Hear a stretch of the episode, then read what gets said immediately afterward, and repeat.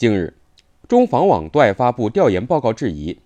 恒陵蚁业毛利率异常，招股书数据前后打架。证监会十月二十七号晚间核发九家企业 IPO 批文，浙江恒陵蚁业股份有限公司在列。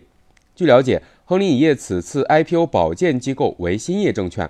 恒陵蚁业虽然获得了 IPO 批文，但是依然有诸多疑云待解。公司毛利率显著高于同行，难以找到合理解释。招股书披露的财务数据前后打架，招股书真实性存疑。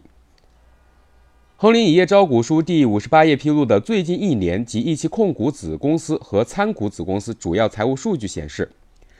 截止二零一七年六月三十号，恒生小贷总资产、净资产分别为一万零九百四十七点二一万元、一万零九百四十八点零八万元。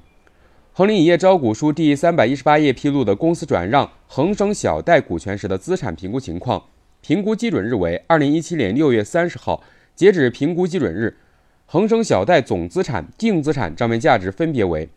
一万一千一百四十二点三八万元、一万零七百二十三点一九万元。前后对比可以发现，